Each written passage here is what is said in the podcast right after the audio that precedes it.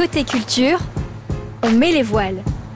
Un souvenir de Fabienne Noridou, adjointe à la culture à Bonchamp-les-Laval, et ça nous emmène dans un fameux festival. Oui, exactement, c'est le Festival interceltique de Lorient. Vous savez, je suis originaire euh, de Lorient, donc euh, je ne pouvais pas passer euh, au travers et ne pas parler du Festival interceltique. Donc en fait, ça se déroule la première quinzaine d'août avec de nombreux groupes étrangers, que ce soit les Celtes d'Irlande, d'Écosse, du Pays de Galles, de nombreux pays, et puis de nombreux groupes musicaux de, de, de, des quatre coins de la Bretagne.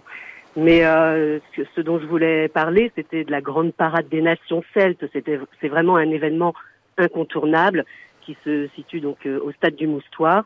Euh, c'est vraiment grandiose, comme la nuit celtique. C'est un temps fort vraiment du festival et euh, bon tout ce qui se passe aussi euh, dans la ville et puis dans les dans les restaurants, dans les cafés, c'est c'est une magie, euh, une féerie vraiment indescriptible si on n'y a pas participé. Et puis ben, je voulais dire aussi que le Bagat de l'Anbiway donc participe hein, à cet événement et un petit clin d'œil, nous l'avions reçu aux Angenoises à Bonchamp.